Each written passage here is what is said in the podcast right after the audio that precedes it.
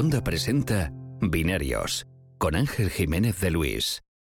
Hola y bienvenidos una semana más a Binarios. Yo soy Ángel Jiménez de Luis y como siempre tengo aquí conmigo una invitada, un invitado, una invitada, en este caso es invitada eh, de lujo. Está esta semana conmigo Ana Martí, editora en Sataka. Hola Ana, ¿qué tal? Hola Ángel. Bueno, bueno, el lujo, el lujo es, eh, el lujo es venir yo aquí porque ya te dije que es, uh, para mí es un, una invitación privilegiada. a mí todavía me sorprende, de verdad, estoy esperando que tarde o temprano alguien me diga, ah, no, binarios, paso. Pero por ahora he tenido muchísima suerte, estoy súper agradecido con todos los que venís aquí, uh, sobre todo teniendo en cuenta que os pago en cervezas y poco más. Eh, pero, pero bueno, es, eh, las cervezas están prometidas, ¿eh? no, no te preocupes. Eso espero. Uh, ¿Qué tal la semana? Pues bien, así un poco semana de pre-hype, o bueno, no, semana de hype de, sobre el Galaxy S8 sobre todo, aunque uh -huh. casi lo conocemos más que a nuestros mejores amigos. A estas alturas, la verdad es que a estas alturas yo creo que ya no queda absolutamente nada por saber del S8, pero nada. Nada, eh, bueno, mmm, presentaron oficialmente Bixby o Bixby, no sé cómo se sí. pronuncia, y es lo único oficial que hay, pero vamos, todo lo demás parece que está bastante seguro. Yo espero. Me acaba de estallar la cabeza, porque sabes que hasta sí. ahora solamente había pensado en esto como Bixby, y ahora que lo dices, es verdad que puede ser Bixby. Yo, a ver, tenía Bixby en la cabeza, no por nada, porque, bueno, yo soy una fan acérrima de, de Modern Family y hay un alter ego de, de un personaje que se llama Bixby, y en la versión original lo pronuncia así pero eh, mis compañeros hicieron un vídeo sobre esto de los rumores y, y, hablaron de la pronunciación y Anto, Antonio Antonello, que salía ahí, decía que, no, que a él le sonaba, mejor Bixby, que como que Bixby era un poco así como de mascota. Bueno, pero ya no lo sé. Pues, pues eh, eh, todavía tengo dudas, pero Antonio lleva gafas y es muy listo, entonces puede, puede, que tenga razón, puede que tenga razón. Y además Alex, pues... Alex Vega, bueno, eh, sí, también. también. Bueno, he visto que ha titeado algo, pero no he leído el enlace, supongo que iba por ahí. Uh -huh. Sí, sí, no se me había ocurrido hasta ahora porque además no, no he escuchado a nadie hablando de él en, en, voz todavía, en podcast y demás. A lo mejor me queda alguno por escuchar que, que alguien pronunciara algo. Pero claro, yo leyéndolo siempre he pensado Bixby, Bixby, Bixby y es verdad que puede ser Bixby. Bueno, pues eh, eso es lo que sabemos por ahora. seguro que va a haber un asistente personal. No sabemos cómo se pronuncia, pero seguro que va a haber un asistente personal. ¿Qué te parece lo que se ha visto del teléfono por ahora? Pues a ver, hay cositas que me gustan bastante y otras que me dejan así un poco mmm, igual esperando más. Eh, a ver, yo soy un poco mmm, obsesiva con lo del el aprovechamiento de la pantalla por parte, o sea, de, del frontal por parte de la pantalla y en este caso, eh, hablando un 83%, que está bastante bien, o sea, ya no es lo que se ve. Eh, que se ve que apenas tiene marcos, sino que ya dan una cifra incluso. Mm, más que el hecho de, de, la pantalla curva a ambos lados, que se asume que van a ser ambos teléfonos así y por tanto por eso desaparece el, el Apio Edge, eso no me apasiona tanto, porque no tengo yo claro, bueno, yo no soy de las que cree que es lo más cómodo del mundo, pero es lo de la pantalla que, que, se, que aproveche tanto me gusta mucho. Lo que tengo mis dudas también es del, del botón. El botón desaparece y va detrás. Hmm. Si esa es la mejor posición, porque alguna gente está que dice que lo ha probado y tal, y no está muy convencida. Entonces. ¿Tú has usado teléfonos con, con botón y huella en la parte de atrás? ¿De LG, de Huawei, todos estos? Sí, eh, el que más, el con el que más tiempo estuve es con el Huawei Nova Plus. Eh, uh -huh. Y para mí me resultaba bastante más cómodo, o sea, bastante cómodo. Influía también que, que en el caso del lector de Huawei, al menos ese y, y el de otros modelos, es súper rápido. Eh, mm. Lo único es si tú estás creo yo, lo, si estás acostumbrado a tenerlo sobre la mesa y a desbloquear ahí, pero bueno, siempre hay, si hay doble sí. knock y todo esto, se puede compensar. Pero bueno. Mm, sí, bueno, creo que eh, se supone que en el S8 lo que van a poner es también identificación por iris. Imagino sí. que en ese caso lo que haces es desbloquearlo con el, con el lector de iris. Sí, eso también. Mm. Y no sé, eh, creo que la trasera es de cristal, puede ser. Eso no me sí. apasiona bueno. mucho. Y eh, no recuerdo ahora. Bueno, las. Ah, no tiene. No tiene doble cámara.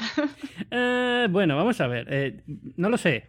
Parece que no. Yo no voy a decir que va a tener doble cámara. Es verdad que no. No, no tiene pinta que vaya a tener doble cámara. Pero me sorprende que hayan lanzado. Bueno, lo que tú dices, han quitado Edge del nombre porque ahora todo tiene pantalla curva pero va a haber dos tamaños, lo cual me hace pensar que en el tamaño grande a lo mejor podían poner dos cámaras. Sí, es decir, es demasiado copia, pero eh, sabemos que esto no es un problema para, para Samsung. O sea, que, que, si van a hacer un teléfono más grande y hay posibilidad de poner dos cámaras, no sé, veo, veo toda la industria yéndose hacia dos cámaras. ¿eh? Veo a LG, veo a, veo a Huawei, veo a muchísima gente poniendo dos cámaras en los teléfonos como para pensar que, que Samsung no lo va a hacer. Pero bueno, no sé. ¿eh?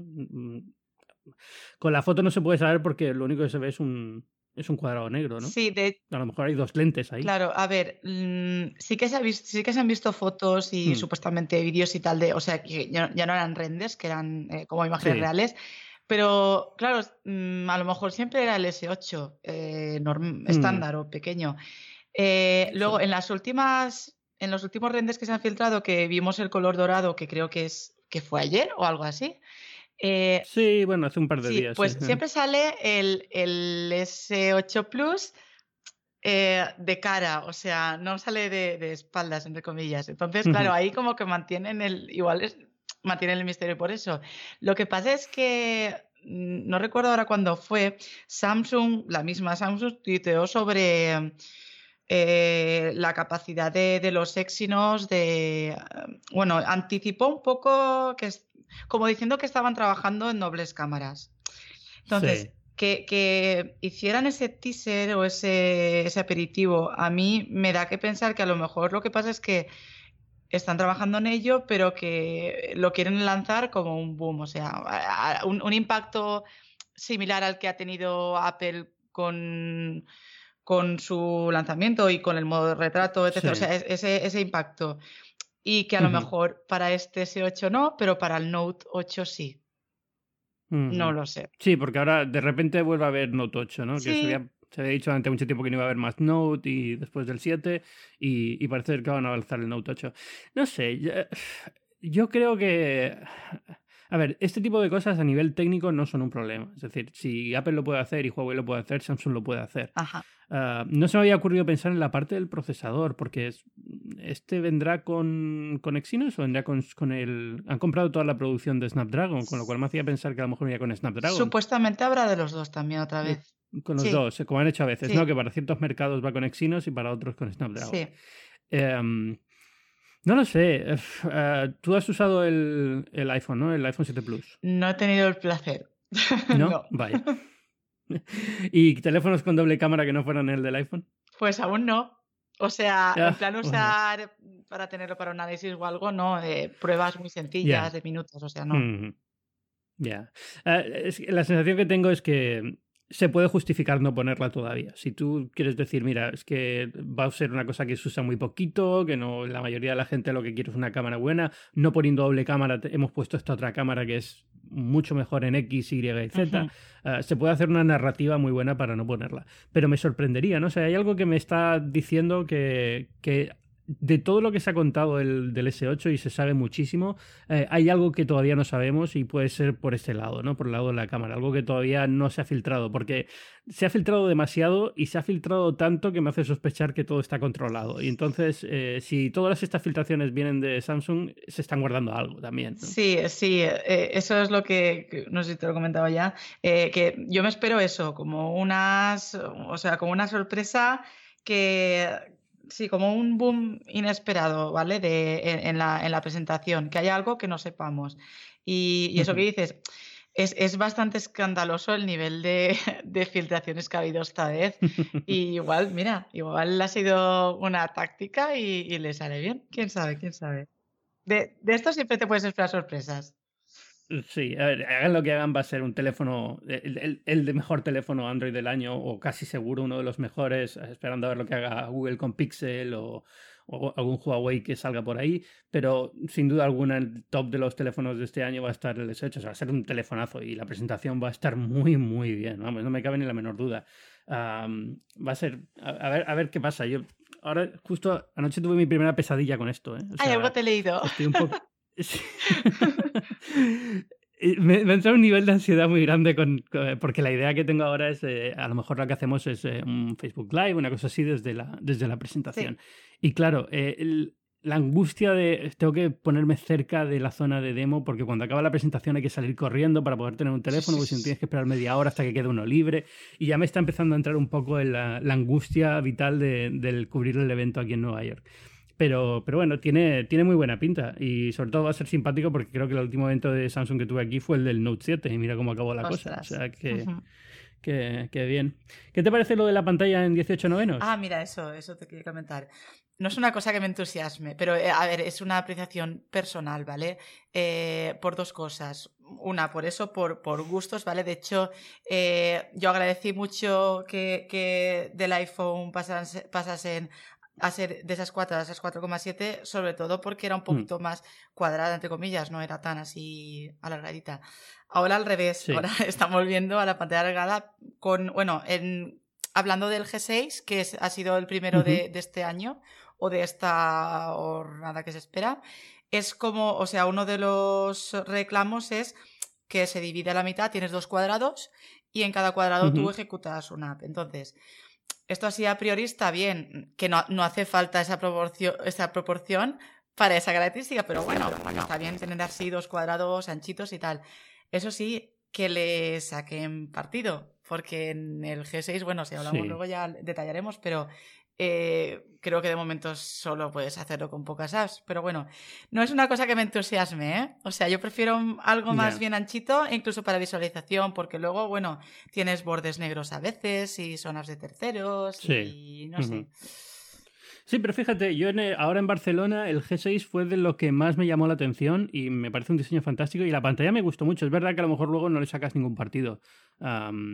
Pero yo creo que eso hasta que Android, hasta que Google no diga soporte nativo de Android para esto, va a ser complicado porque todo va a ser como parches, pocas aplicaciones, eh, va a costar moverlo. Pero, pero como concepto, la idea de que el teléfono tenga una pantalla un poquito más estrecha y más alargada, mm, yo pensaba que me iba a gustar menos y cuando lo tuve ahí en la mano era como, mm, puede valer, ¿eh? Me gusta. No sé, me convenció. Yo no sé, ya te digo que sería pasar un poquito más de rato con alguno de estos terminales y, a lo mejor luego decía, ah, pues mira, oye, pues para multimedia, para lo que sea, para jugar, pues la verdad es que bien. De, o sea, eh, a nivel estético sí que sí que mm. bueno sí que puede favorecer esto también son para gustos colores pero bueno el por ejemplo el el G6 me pareció muy bonito en parte por frontal, aunque bueno, las esquinas redondeadas no soy súper fan, pero bien. Y luego lo que se está viendo del S8 a nivel de diseño también me gusta, lo que hablábamos antes del frontal este imperado por la, por la pantalla, pues, mm, o sea, bien, sí, que sea así alargadito a nivel estético, bien. ¿Por qué no te gusta la curva en la pantalla del GS? A mí me encanta. Lo de las esquinas curvadas me parece precioso. Pues me gustó en las filtraciones y luego no, no se fue así un poco raro, ¿sabes? Eh, no, yo, ¿sabes lo que creo que ha influido en que al final no me guste tanto? El reborde este, mm. bueno, tiene un borde negro, sí. Y eso mm. creo que me ha turbado a mí la, la imagen o algo, porque eh, al principio sí que decía, ostras, pues esquinas redondeadas, mira, es un poquito innovador o, o, eh, diferente de lo que hay. Y, no hmm. está malta, pero luego no me acabó de convencer. Pero que, es una tontería personal. Puedo ¿eh? del, Sí, bueno, no, decir, para eso están estas cosas, ¿no? Para, para, eso, para eso opinamos. no te preocupes, que aquí podemos opinar lo que haga falta. A, mí también me, me, gustó, o sea, me gustó mucho. Es verdad que la parte negra queda un poco rara. No me desagrada, ¿eh? Que eso de que tenga un marco negro alrededor, son tres o cuatro líneas negras alrededor, tampoco es mucho. Eh, tres o cuatro, equivalente a tres o cuatro píxeles, quiero decir. Eh, tampoco es una, una, cosa que me moleste mucho, pero es verdad que le quitaba un poquito de, de, de la espectacularidad que venían en las imágenes de render, ¿no? Sí. Pero la idea de curvar las esquinas de la pantalla me, tenía su puntito. O sea, yo he salido de verdad, he vuelto del, eh, del Barcelona muy, muy enamorado del G6 y no por nada en concreto, nunca me han parecido los teléfonos de LG una cosa así. O sea, si yo tuviera, eh, mi teléfono es un iPhone, pero si tuviera que comprarme un Android, iría primero a por un Pixel y si no fuera por un Pixel, iría por un Samsung. O sea, que no es mi marca fetiche ni nada de esto, pero, pero me gustó mucho, mucho, mucho mucho, bastante. Y mm, este tipo de cosas cuando me entran así por más por los ojos y por el lado emocional, suelen quedarse mucho tiempo. O sea que muy bien por LG, yo creo. Sí, sí, no, la verdad es que, mira, si quieres hablando un poquito así del mobile y del LG 6 eh, para, muy, para mí fue más o menos la estrella de, esta edición.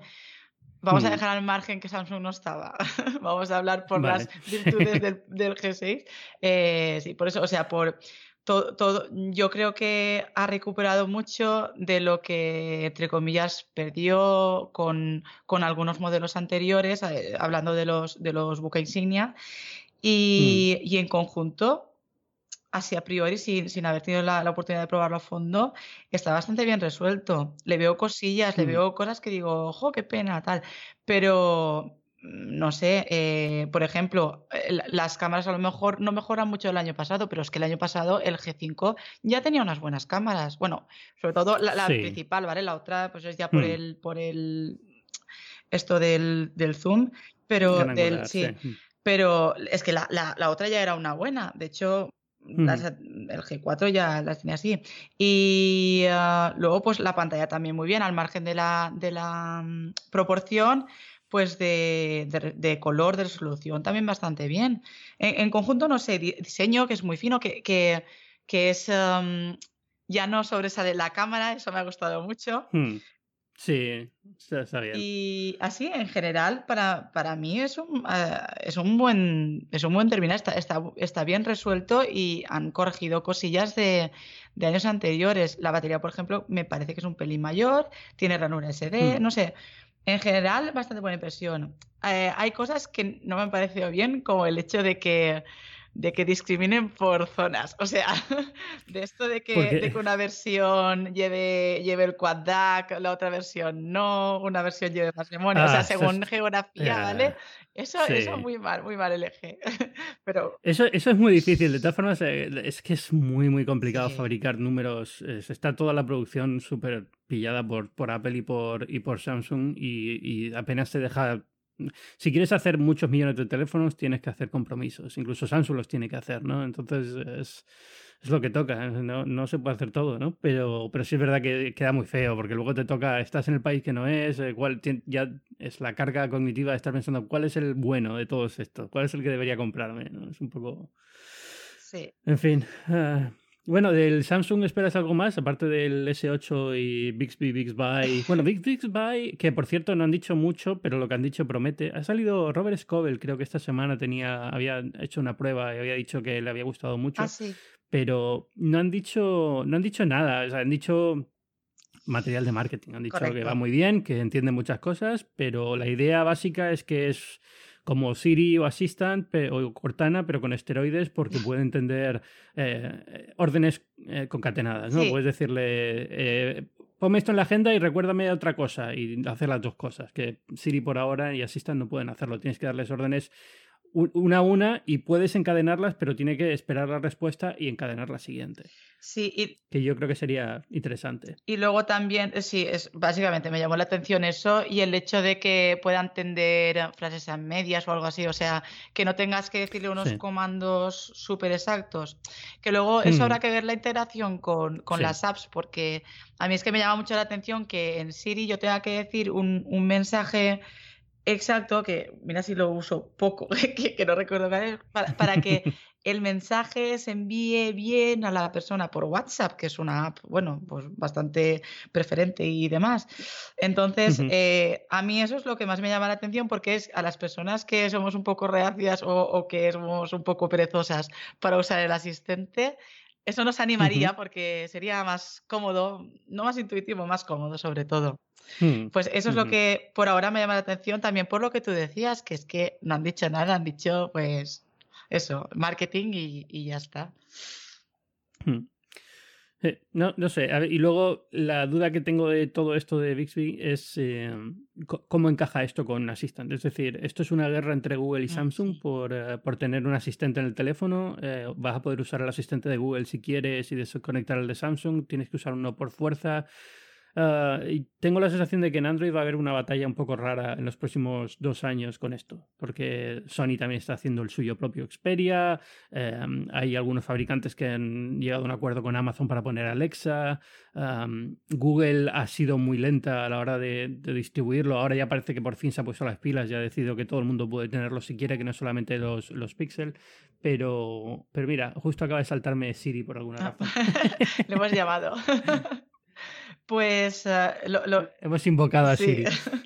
Pues lo que dices es, interesante y de hecho coincido bastante porque eh, yo no entendí muy bien el, rollo que llevaba Google con Assistant en cuanto a si quería que fuese una cosa exclusiva o algo. Eh, ahora ya veo que no, porque de hecho creo que, que en el G6 está, ya se puede usar Assistant, si no me equivoco. Eh, eh, sí, creo, que sí. Yo no recuerdo ahora. Creo que sí, porque En, el análisis que hizo mi compañero Cote, que por cierto, qué, pedazo de análisis, lo siento, pero lo tengo que decir, como todos los que hacen. Está muy. Oye, no, lo digo yo. O sea, en, en Shataka lo estáis bordando en. Los vídeos están quedando genial. Eh, los vídeos en Facebook están quedando genial también y, los análisis están increíbles, o sea que fantásticos todos. Sí. Se, agradece. Yo es que ya te digo que, eh, sí, lo de los vídeos últimamente están ahí con un curro con los vídeos de Facebook y están bastante, mm. son bastante a menos.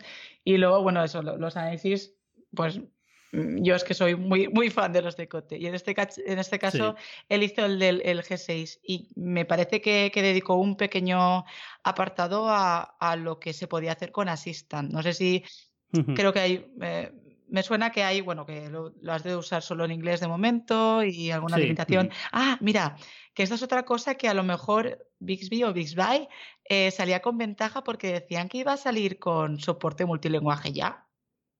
O sea, de buenas a primeras. Eh, mm, pues eso vendría muy bien, la verdad, porque es verdad que ah, eh, nosotros estamos haciendo mucho análisis comparativo de Siri y Alexa y Siri y Google y al final la realidad es que en España tienes Siri y, ya está, ¿no? Es decir, no, eh, los otros asistentes todavía, Cortana creo que habla, ¿no? Español pero, pero todavía no hay realmente una competencia eh, multilingüe. Y es una de las cosas que aquí también se suele decir mucho, ¿no? Cuando la gente dice, es que Alexa, tal, tal, eh, que bien lo ha hecho Amazon desde ya, es que es bastante más fácil cuando solo tienes que estar entendiendo un idioma, ah, que cuando tienes que entender muchos y cuando tienes que entender muchos combinados, que esa es otra. Y, em, eh, es, es, un tema complejo y yo creo que Apple ahí fue muy rápida. Enseguida lo lanzó en chino, lo lanzó en mercados clave rápidamente el eh, Siri, ¿no? Ah, esto viniendo de los mismos creadores de Siri me sorprendería si no viniese también con, con este tipo de, de, de avances. Porque al fin y al cabo esto fue la compañía que compró esto no es una, evolución de S-Voice, que era el sistema que tenía hasta ahora Samsung. Es, compraron Viv, que era fundada por los mismos creadores de, Siri, y es lo que están implementando.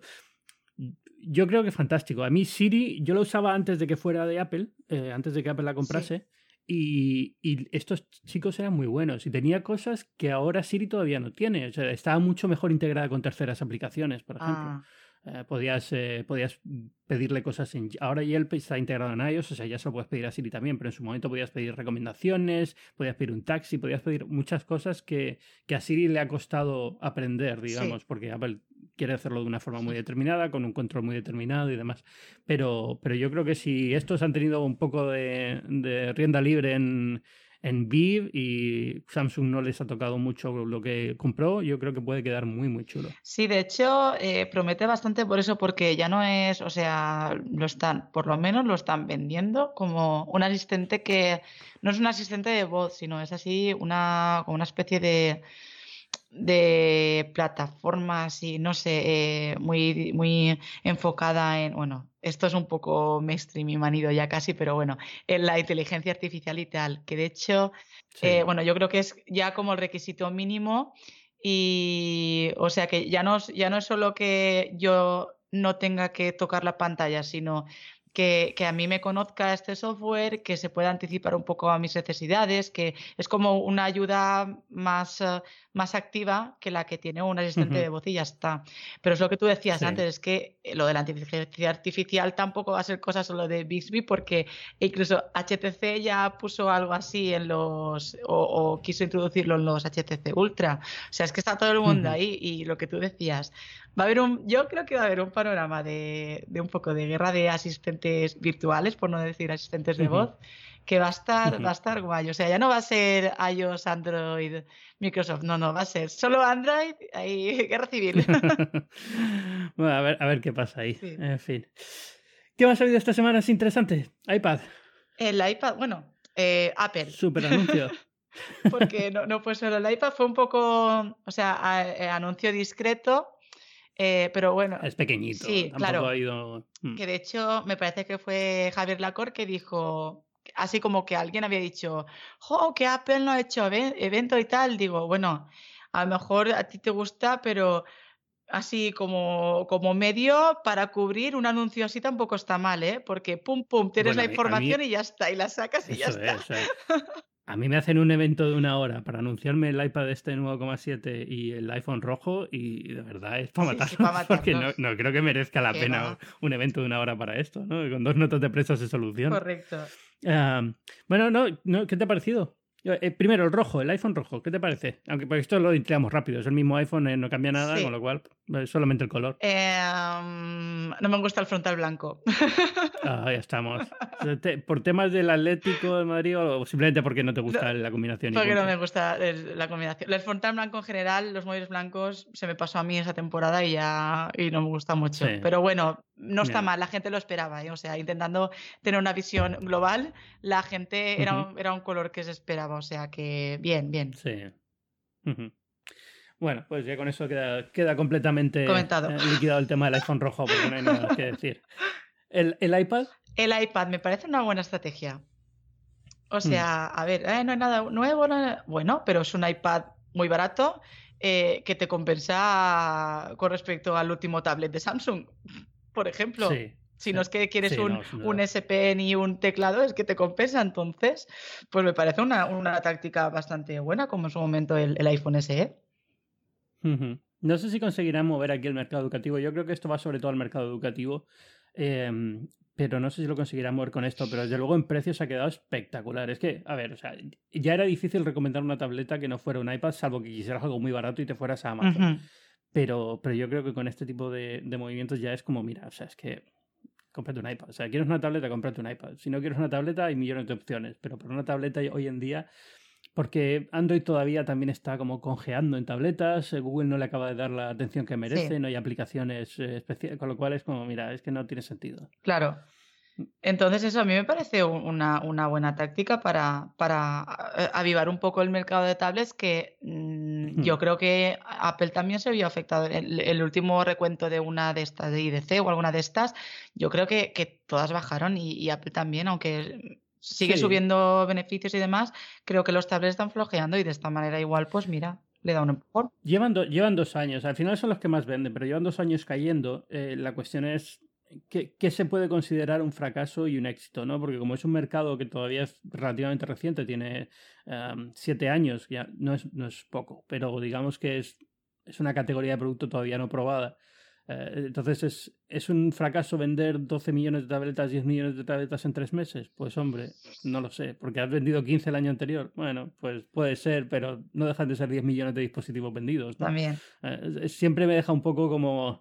No acabo de entender muy bien cuál es el, el, baremo por el que estamos midiendo lo de las tabletas, si hay que compararlo con PC, si hay que compararlo con teléfonos. Eh, queda un poco en tierra de nadie y no, no acabo de entender muy bien uh, si Apple lo ve como un producto que puede mejorar pero está muy bien, o lo ve como, uff, estamos, eh, está la cosa mal.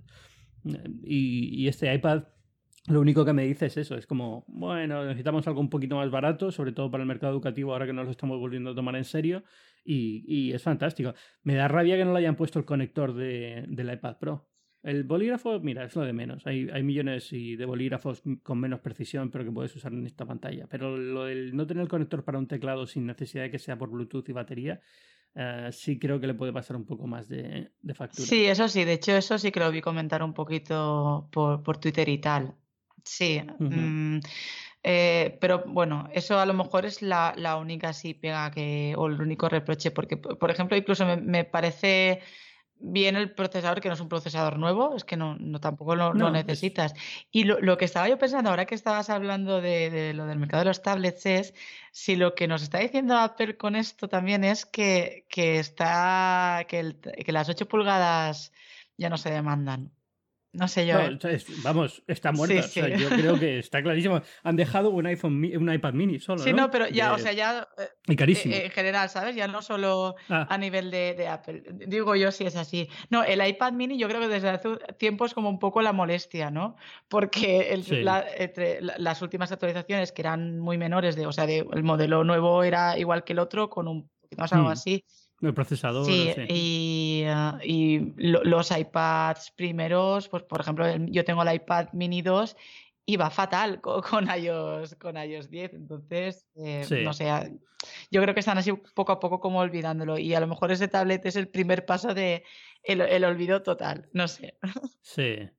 No sé, tengo un problema, una duda personal. Yo es que mi madre, por ejemplo, utiliza el iPad mini eh, y le encanta. Y ahora no sé, ya, le va tocando actualizar, ¿vale? Y ahora no sé qué hacer, porque es como, eh, ¿le compro el último iPad mini o ya le paso un tamaño más grande para su cumpleaños? Y, porque tengo la sensación de que iPad mini se va. Y entonces... Claro. No sé si se... Pero, eh, pero el bueno del mini es que lo puede poner en el bolso, es fácil de llevar, es...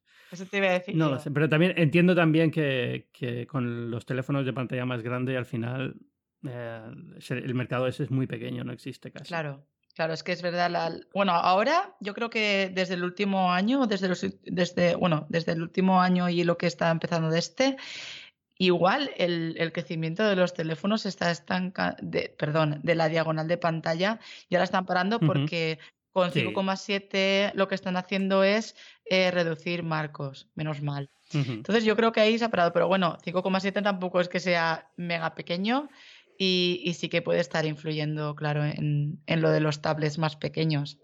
Luego está eso mm. que Google ya está como un poco olvidando tanto a nivel de hard como a nivel de software la, lo que es el, terreno tablet y, y bueno, no sé, para...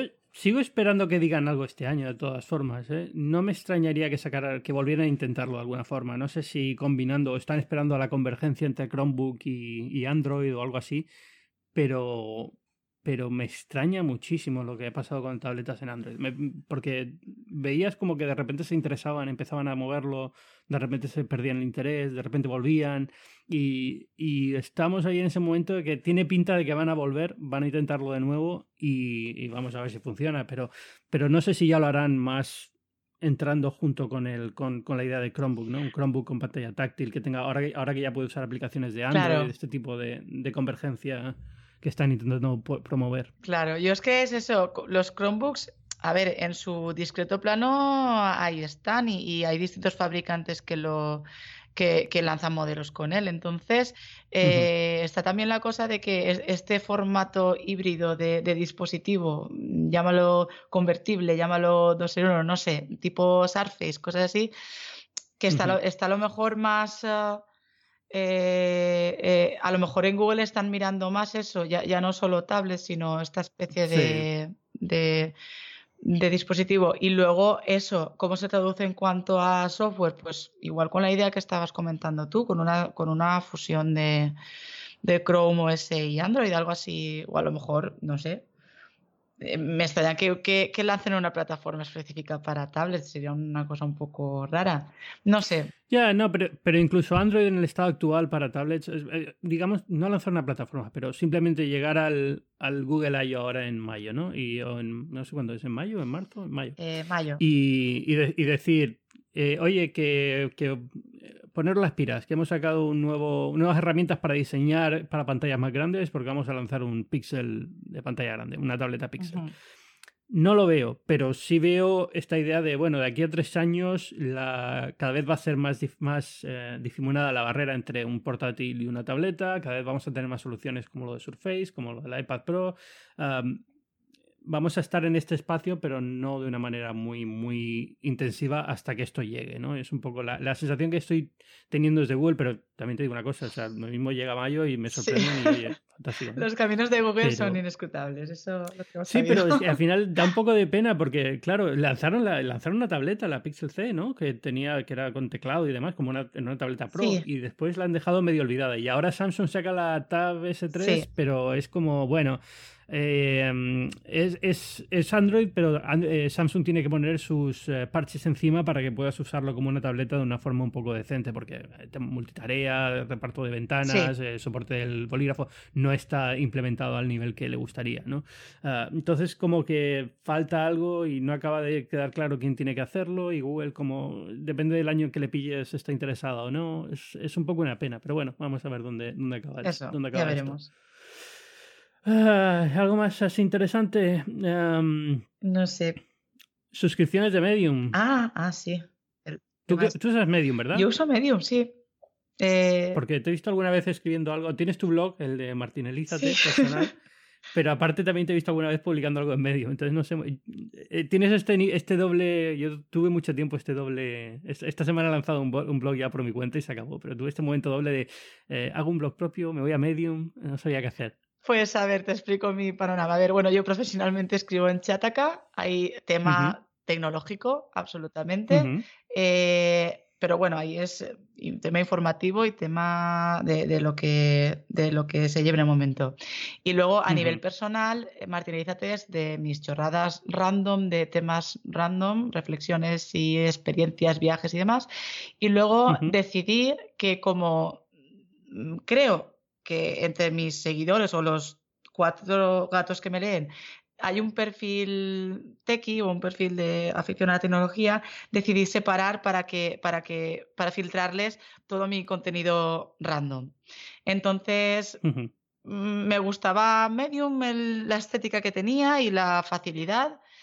Y opté por, por ahí escribir textos tecnológicos, pero eh, personales o sea, opiniones y demás. Eh, muchas veces, pues alguna reflexión. lo último que saqué creo que era sobre esto de la obsesión al móvil, que si existe, que si no existe.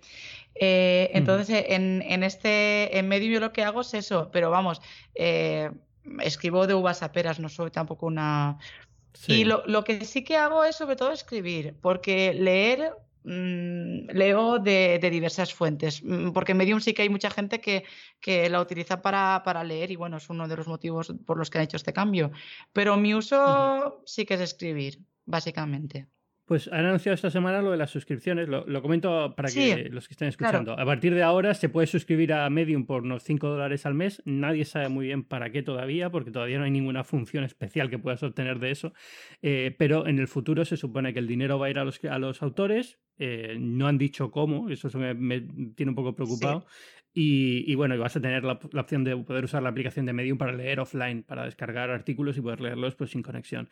Eh, yo creo que está bien. O sea, intentaron lo de la publicidad y no funcionaba. Entonces, eh, yo creo que también tenían que buscar una forma de decirle a los autores, oye, si queréis publicar y ganar dinero publicando en Medium, eh, hay que buscar una nueva fórmula y la suscripción es la lógica. Pero, y 5 dólares al mes me parece un precio bastante aceptable para la mayoría de la gente, ¿no? Pero, pero no sé si... Em, ¿En qué se traduce esto? Es decir, no, no, sé cómo van a distribuir ese dinero. No sé si yo pago 5 dólares a Medium y lo que yo lea es a dónde va el dinero, o si Medium coge todo ese dinero y lo distribuye a los autores que él cree, que ellos creen que son los que están moviendo más la conversación y más eh, con más éxito o si hay algún otro tipo de, funcionamiento que pero como han sido tan tan vagos a la hora de explicarlo no, no sé muy bien en qué va esto pues mira eh, estoy estoy como tú pero por esto porque lo que han hecho es hacer una publicación valga la redundancia pública en la que en la que explican estos tres puntos que tú has resumido y luego han hecho otra que a lo mejor amplían un poco, pero es que para esa ya tienes que ser premium. O sea que. Ah, no sabía que había otra. Sí, pero es que vas a leerla y te dice, no, esta publicación está solo disponible para. Y dices, pero es que me estás explicando lo que yo tengo que pagar ahí, entonces es un poco raro, ¿no? Entonces. es que no sabía eso. Esto es genial. o sea, que han puesto las razones para suscribirte detrás del muro de pan. Algo así, ¿sabes? O, o, una creación del tema, ¿sabes? Pero eh, lo publicaron, mi, lo publicó Yuval, mi compañero de, de Genbeta, y, y fui a verlo y dije, pero si no puedo leerlo. Pues sí, luego te pasaré el enlace. Em, entonces, claro, es eso, han sido súper escuetos a la hora de decirlo. A ver, yo lo veo un movimiento natural porque no puedes ofrecer tanto sin, sin tener mm. una fuente de ingresos. Es el caso de Snapchat. Eh, eh, eh, es que o, o, eres un mecenas completo o, y tienes mucho dinero y quieres hacer un favor al mundo o tú necesitas recaudar. Entonces, a mí lo del modelo de suscripción me, me parece no solo lo lógico, me, me, parece una necesidad que yo creo que tienen desde hace tiempo. Tengo dudas ya no, ya no solo de, la aplicación de lo que estábamos comentando, sino de si la, cantera de lectores de, Medium, o sea, la, gente que vaya a pagar, si será, si será suficiente con esos 5 dólares. No lo sé. Pero bueno, sobre todo mi duda es esa. O sea, tú vas a pedir una suscripción para leer y para que los autores cobren, pero entonces, si yo leo y escribo, pago y cobro, ¿sabes? Es un, hmm. es un poco así raro. Mm, sí, por eso, por eso pensaba que a lo mejor podía ser que ellos seleccionaban los autores, ¿no? O, o, vas, como autor vas a poder decir, estos artículos no los puedes leer si no pagas, si no eres suscriptor, y entonces cuando la gente lea tus artículos te van a dar el dinero correspondiente a eso. Eh, todavía no está muy claro.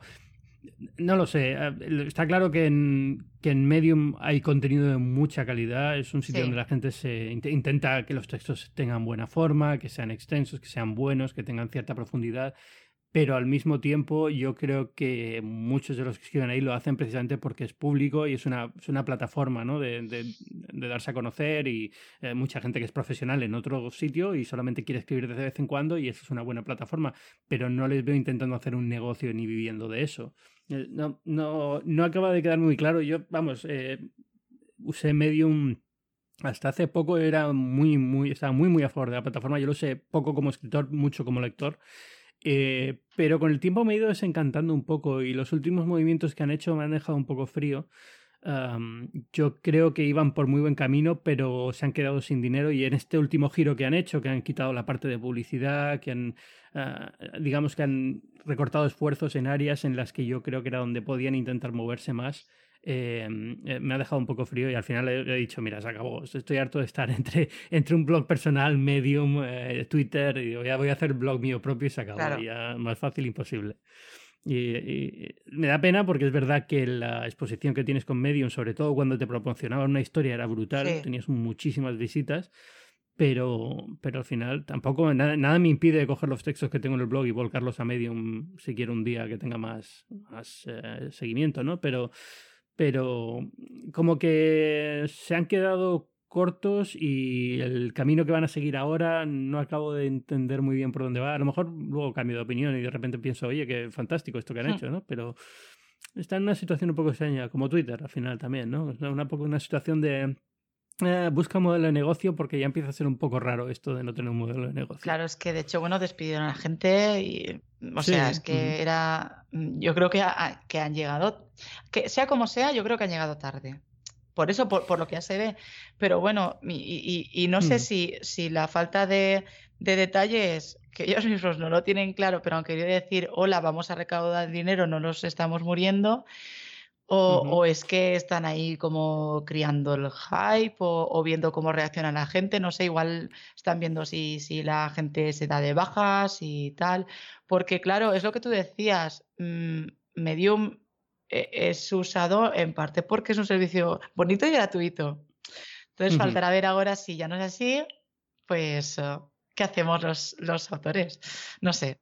Está, es muy, muy misteriosa la cosa esta yo solo sé que hace un año me hubieras preguntado y Medium era posiblemente un sitio donde hubiera dejado todo por ir a trabajar allí. Me parecía que lo que estaban haciendo a nivel de colaboración con medios era interesante. Em, había como áreas de mercado curiosas que se estaban moviendo y ahora me lo pensaría tres veces más que nada por, por eso, ¿no? Porque es como que, bueno, entonces esto va a cambiar de golpe y hacia dónde van. Claro. Ah, no, no sé. Pero bueno, bueno, pues en Medium te pueden leer, pero también en otros sitios, ¿no? Entonces Ana Martí, cuéntame, ¿dónde te puede encontrar la gente? La gente me puede encontrar sobre todo en Twitter porque soy muy activa, pero no prometo contenido de calidad. ahí, ahí soy. El contenido tuyo siempre es de calidad. Por cierto, he visto las fotos del gato que has puesto. Ah, de Micron, sí, es que... Están preciosas. Gracias, gracias. La verdad que las fotos son muy, muy buenas. Y mira que es difícil porque se mueve mucho, pero me pilló fotografiando un móvil y dije, mira qué buena luz, pom, pom, y se las pude hacer. Ah, que es con móvil esa foto. No, no, que estaba yo fotografiando a un... Ah, fotografiando un móvil. Está esas, ya decía yo, esas fotos están buenísimas. Sí, sí. Como estar saliendo con, la, con la cámara, con la cámara. Y nada, pues sí, ese es mi gato. Bueno, y, eh, para encontrar fotos de tu gato y opiniones y textos en Twitter, es tu Twitter es, es arroba guion bajo guion bajo Martinelli con dos L's. ¿Dos guiones bajo? Sí. Ah, muy bien. Bueno, es Twitter. todo vale. Es que ese guion estaba pillado y el hombre que está no me lo da. Y, nada, sobre todo ahí, una vez ahí ya, ahí tengo un enlace de Martinelizate, de mi blog personal, y, ahí y con ese nombre me puedes encontrar también en Medium. Y con ese nombre mismo también, eh, bueno, en, en Chataca estoy como Ana Martí, pero también tengo el, el nick de Twitter. Pues muy bien, muchísimas gracias por venir esta semana a Binarios, Ana. Nada, gracias a ti por invitarme, ha sido un placer. Venga, un abrazo. Venga, un abrazo, chao. Y como siempre, yo os recuerdo, yo soy Ángel Jiménez de Luis, esto es Binarios, un podcast de tecnología en el que cada semana traigo un invitado especial para hablar de la actualidad, de lo que ha pasado, de temas concretos. Eh, en este caso ha sido Ana Martí, editora de Shataka. Em, esta semana tengo un anuncio que haceros y es que Binarios, eh, binarios.fm ha pasado a tener una web, un blog, eh, va a ser un link blog en el que voy a poner enlaces y comentarios. Em, que pueden servir un poco para complementar el podcast. No tiene por qué ser necesariamente temas que se vayan a tratar luego en el podcast, simplemente es actualidad y un poco mi opinión, pero me gustaría que pasarais, lo vierais y si tenéis sugerencias, cualquier tipo de, comentario, ya sabéis dónde, dónde dejarlas. Eh, podéis encontrarme en Twitter, yo soy arroba Jiménez, podéis leerme las páginas web del mundo, en la sección de tecnología. Y como siempre, os recuerdo también que Binarios forma parte de Cuonda, que es una comunidad de podcast en español. Podéis saber más sobre esta comunidad en www.cuonda.com. Y como en otras semanas os dejo con un podcast precisamente que forma parte de, Cuonda.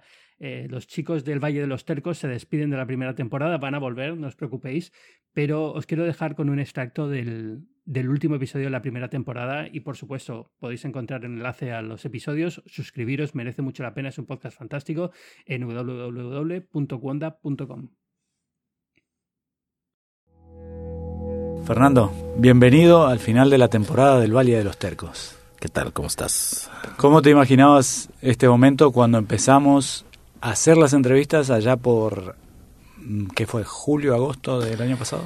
Sí, yo creo que lo vi más que nada episodio por episodio, este, ver cómo íbamos avanzando y, y creo que lo que ha entusiasmado es el, la reacción de la gente y, y, los comentarios positivos, ¿no? Y, tener este audiencia en toda América Latina, España y, otros países. Asia, África, Curazao, Europa, el Caribe también. es cierto, fue como que se, un movimiento que se fue alimentando a sí mismo.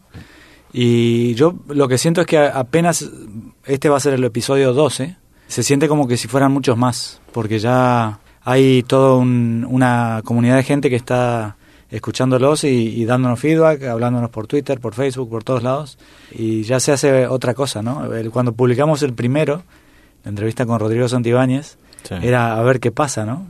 ¿Alguien lo va a escuchar? Yo eh, te, confieso que ni sabía que era un podcast unos días antes de que grabáramos con, con Rodrigo. Y ahora te estás volviendo adicto a los podcasts. Ya tengo muchísimos bajados en mi, en mi iPad. Em, una cosa que la gente celebra mucho es que le traemos historias inspiradoras, aunque nosotros siempre usamos esa palabra con mucho cuidado porque no nos gusta tanto la inspiración y el hazte millonario y todo eso, pero también que les contamos la, verdadera verdad, ¿no? La neta, la verdad de la milanesa, como decimos acá. No, como dicen en Argentina, porque yo no. No, como decimos acá en este podcast. Ah, ok. Este, de cómo es Silicon Valley. Decimos la verdad de cómo es Silicon Valley. Y y sobre todo hay aprendizajes muy interesantes que vamos a escuchar en, este episodio, ¿no? Sí. El otro día me decía por Twitter un oyente, se llama Fede, me dijo, por favor mencioname. Este... ¿Te pagó? No, no, todavía no. ya le vamos a pasar la factura.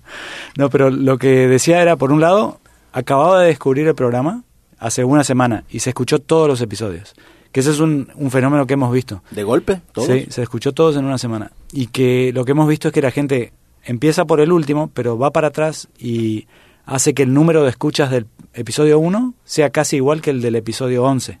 ¿no? Eso es muy importante porque sentimos que eso demuestra que la calidad está ahí, ¿no? Que, que vale la pena. Y es como yo también he estado escuchando podcast ¿eh? en ese orden. Y te mencionaba Fede porque quería leer algo que me, que me dijo. Pues le pregunté, ¿y qué te parece? O sea, ¿viste cambios a lo largo de esta primera temporada? Porque empezamos la primera temporada editando con un software ama- amateur que es el Audacity. Nos preguntaban el otro día qué usábamos.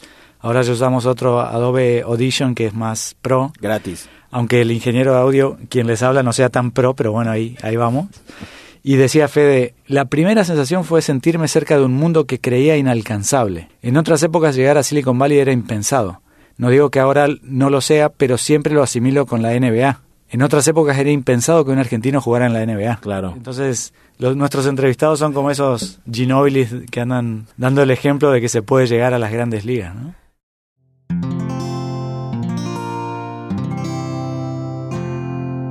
Puedes escuchar más capítulos de este podcast y de todos los que pertenecen a la comunidad Cuonda en cuonda.com.